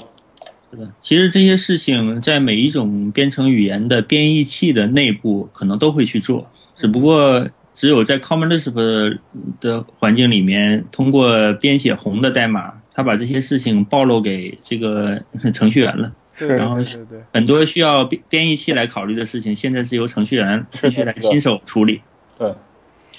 但是一旦掌握好，是非常的强大。就是如果可能，对于很多呃像我们这种学的不是很深入的，就会觉得很头疼，在编写红的时候。对，那这个其实对它的普及来讲也是，呃，怎么讲呢？会遇到一些阻碍吧。就是其实你很难招到非常找到非常优秀的。Common Lisp 的程序员能，你能很放心的说，他能就能处理好一切的这些问题。嗯，是的。啊，这个呃，那些历史悠久的大型的商业软件，几乎所有的代码都是红代码。就是说我在这代码里面找不到，那它的这个里面的函数定义。都没有一个是用最普通的那个 D E F U N 定义出来，全部都是红，而且不但有红，还有用红来定义出来的红，你最多可以有三层，是吧？对，最多有三成。是的，这些东西，嗯，维护起来确实非常困难。这个是的，所以不过作为初学者来讲的话呢，你没有必要写出这么复杂的东西。你你的那个那个 ListWorks 这个这个这个它可以调试这个就是红的这种嵌套吗？嗯嗯也不行。如果是单程的话，我可以直接在红上面下断点，这个没问题。嗯。然后如果层数太多的话就不行了。我呃为了调试的话，我可能需要临时的把那个就是红给它展开，然后把展开后的代码那个作为源代码来编译，然后在那种情况下就是。就没有红了以后才能调试哦，它可以就是很方便调这个 expand macro 这样的方法。嗯，对，在实际上在调试的时候，那个 Lisp 那个 listworks 的调试器也会提示你是不是让它自动的帮你来完成这个红展开，然后展开以后你再继续那个单步执行。哇，这这个就值很多钱了。是的，嗯，呀，所以我啊，哎，你说。啊，我我只是想补充一下，就是说开源的 Common Lisp 实现没有一个可以支持单步调试，甚至没有一个可以支持让你在你的 Lisp 函数里面某个地方下个断点的。这件事情只有商业实现才支持。哦，Cool。那最后呢，我问李璐一个问题啊。啊。因为这个问题，我觉得问田春可能不太合适，因为就是为什么呢？就是我觉得就是。呃，我问你的问题就是，作为一个不是专，就是全职做 Lisp 的程序员，他学习了 Lisp 以后，他能给你带来哪些好处？就是在你可能你全职是写 Ruby 的或者 Java 的。首首先，我是建议那个就是掌握还是学尽可能多的语言比较好，因为就是说各种语言有不同的思路。嗯哼。然后，然后我大概呃学了有十几二十多门语言，然后其中我觉得比较。像 Lisp 这这个语言是属于必学的，OK，就是就是因为它能带给你的，就是不管你学 Lisp、Common Lisp 还是学 Scheme，就是就是一个必学的语言，就是对于程序员来说，它的重要性是非常大。因为第一个，它的那个很多思路是跟你平常的过程式编程思路是完全不一样的。就比如说像递归，就是说你用 Scheme 去写一些程序。当时我用学 Scheme 的时候，用 Scheme 写一些程序，我才发现，就是说它这个这个递归是可以这样用，就是说当当你那个你用其他语言的时候，因为语言本身会限制你，就是说你无法你无法去想要那些，你无法去渴求那些语言没有不能描述的东西。就好比说你在你学那个法语啊或者其他语言，然后有些东西中文是无法描述的，只能用法语描述，然后这时候你就根本就不可能知道。这种东西是什么？因为你都没法描述它，所以脑脑子也形形成不了对他们的这个概念。但如果你学了这样的语言呢，你就会明白这个事情是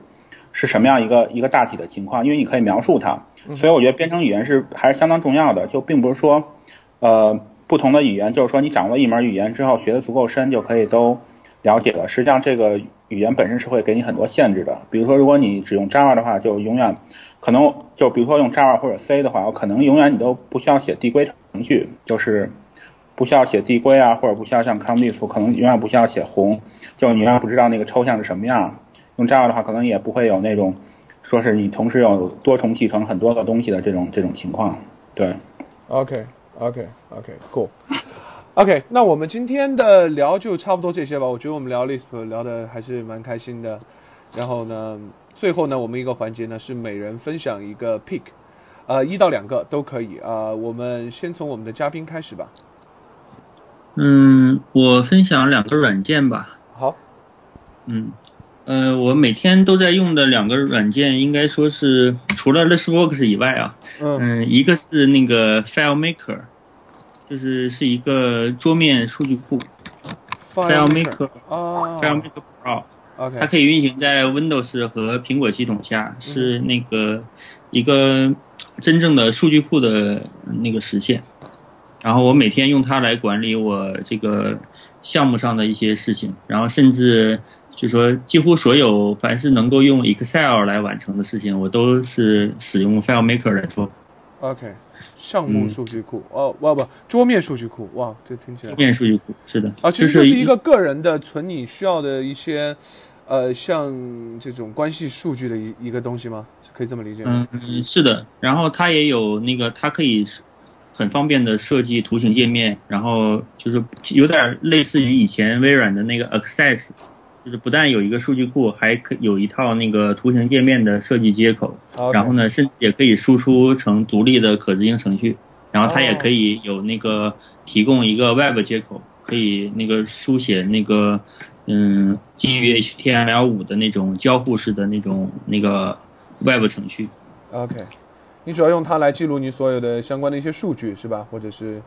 嗯，所有那个表格性质的这种，就是说关系型的数据，我都是使用 FileMaker Pro 来那个管理的。OK，那如果我我可以导出来一个什么类似于 Excel 的东西给我的用呃朋友吗？比如说我我要 share，可以啊，也可以啊，没有问题。OK，可以导出成 Excel。OK。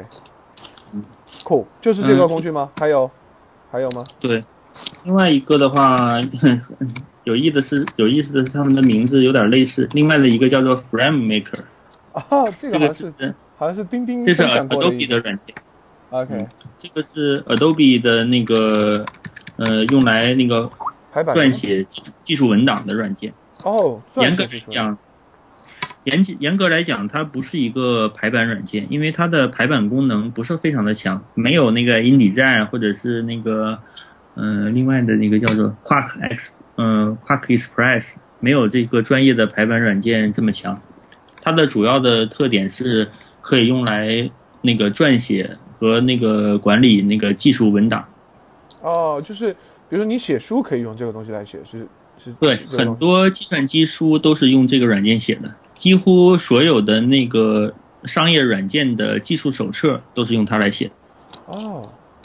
而且近年来的话，它那个开始转向基于 XML 的这个文档，比如说那个 DocBook 这种 XML 格式，可以直接在 FrameMaker 里面打开，然后你就可以所见即所得的编辑 DocBook 文档。OK，这是商 可以理解为商业版的 LaTeX 吗？有一点这个感觉吗？嗯，差其实 LaTeX 嗯，那个只能算是一个排版系统，但是呢，它的这个 LaTeX 文档有一个缺点，就是它的内容跟格式之间是很难分离的，而且 LaTeX 文档也在某种意义上它不是结构化文档，因为它没有办法那个体现出一个不同的，就是说就是说段落格式和段落标题之间的一种层次关系。呃，DocBook 是一种结构化的文档格式，啊。然后呢，那个，嗯，就是说这个 FromMaker 它的这个 XML 格式的话呢，可以实现就是说一个源头，然后多种输出，通过一些它自己带的工具或者是配套的开源的工具，它可以从它的这个原文件中输出，包括。那个 HTML，甚至微软 Windows 下的 CHM，还有 EPUB 这种各种各样的格式。OK，然后可以帮助企业，就是说实现一个统一的文档管理的这种平台。OK，Frame FrameMaker 是卖多少钱？嗯，它是呃几百刀吗？我嗯九九九刀的样子吧。在国内的话，国内的话是八千多块钱一套。哦，OK，那个 OK，还是蛮贵的。那个 Frame Frame 哦，第一个是你说的是叫 File FileMaker Pro 是吧？FileMaker Pro 是多少呢？这个很便宜，大概那个两千多块钱吧。OK，OK，Cool，啊，感谢推荐的这两个软件，都是我们用过的。呃，然后下一个我们到麋鹿吧，有什么分享的？啊，我分享一下，就是学习那个呃 Lisp 或者 Scheme 的，我觉得比较好的一个一个教材，就一本书。然后这个嗯，前一段看的，大概我觉得这个这个讲的非常好，就是它的形式非常好。这本书的名字叫 The Little Schemer。啊。啊，这这个我上面打不出来，然后待会儿小橡书，我知道那本，OK，到时候到时候我会我会放在那个 show note 里面。对，the the little schemer，然后他和那个后面那本叫做 season schemer，然后这个作者还出过一本书叫做 little lisper，然后这几本书都非常好，它是那种一问一答的形式，然后讲那个就是这个 scheme 的这种编程思路，然后当然就是。比较简单的入门啊，就是因为本身也是比较简单的语言嘛。但是我觉得如果入门的话，看这个书应该是一个比较不错的选择。然后看起来也很轻松，然后主要是可以它的那个形式非常符合这个本身讲这种这这类型语言的一个需要。然后我觉得这个这个非常好。OK。然后当然后当然分就是推荐所有 PG 关于那个 Lisp 的所有文章和书籍了。对对对对对，Paul Graham 简直是这个国外历史部社区推动最最最最大的一个人了，感觉。对，然后当然还有田春的那本书，近代，对，田春翻译那本书，我也我也我已经买买了买了一本了。我我也买了，我也买了。那个亚马逊上那个那个书店上只剩下三本了，然后我看的时候就然后赶紧买了一本，但是还没看。对，有有再版的计划吗？要的我感觉都要卖光了，好像。不太清楚，我估计出版。人民邮电出版社应该不会再印了。OK，陈晨有没有考虑再翻译其他的那个这方面的书籍呢？嗯，暂时没有这个计划，不过看情况吧。我现在主要的兴趣在那个学习其他语言。呃，对，学习其他语言、出国留学，还有技术文档管理相关的领域上面。如果有机会的话，我希望我能够翻译出版国内的第一本 FrameMaker 的这个这个技术书籍。FrameMaker 啊，就是 Adobe 那个是吧？对，是的。你如果出的话，对我们愿意给你打广告啊，因为我觉得我看那本书大概翻了一下目录什么的，我觉得翻译的很准确，各种词汇都都非常准确。然后我觉得，如果你翻译其他的东西，也应该会很不错的。对，啊。这个，现在国内的，说，我捎带着说几句吧。反正现在国内的这个 IT 图书领域的话呢，说实话，搞得还是稍微有一点乱的。我感觉很多翻译书的译者，这个主要的目标还是希望能够赚一点稿费吧。因为翻译的书的这个，呃，选书选的越来越不仔细，然后主题非常的杂，而且关键是出版社之间的话在竞争，然后。嗯，要求的这个翻译的周期也很短，所以在这种背景下，这个好的译作的话，应该说是变变得比以前少了一些。嗯哼，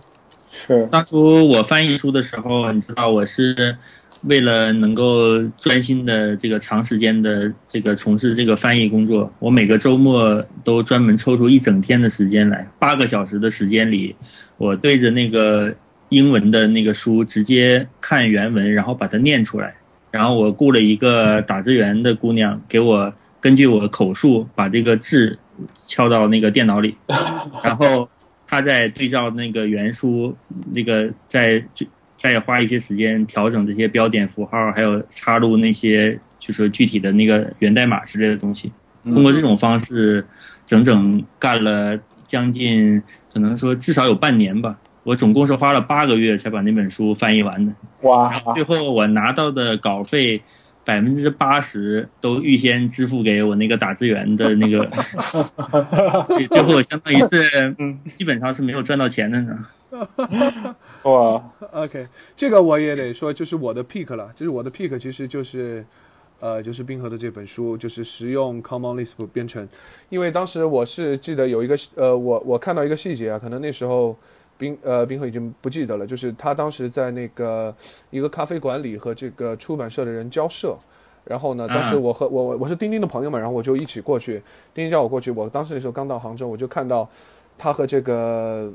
呃这个出版社的人也不叫争执起来，就讨论起来。他就认为这个地方排版他不满意，然后他说正确的排版应该怎么做，他把一个样例拿出来说。呃，你看别人这个书是怎么做的，然后非常的仔细，就是每一个细节都抠的，然后字体的宽度啊，什么什么是用的什么字体，他都已经抠到这么细的程度，就说他认为他对这个地方还是有很多不满意，所以我从这些细节可以看出来，就说，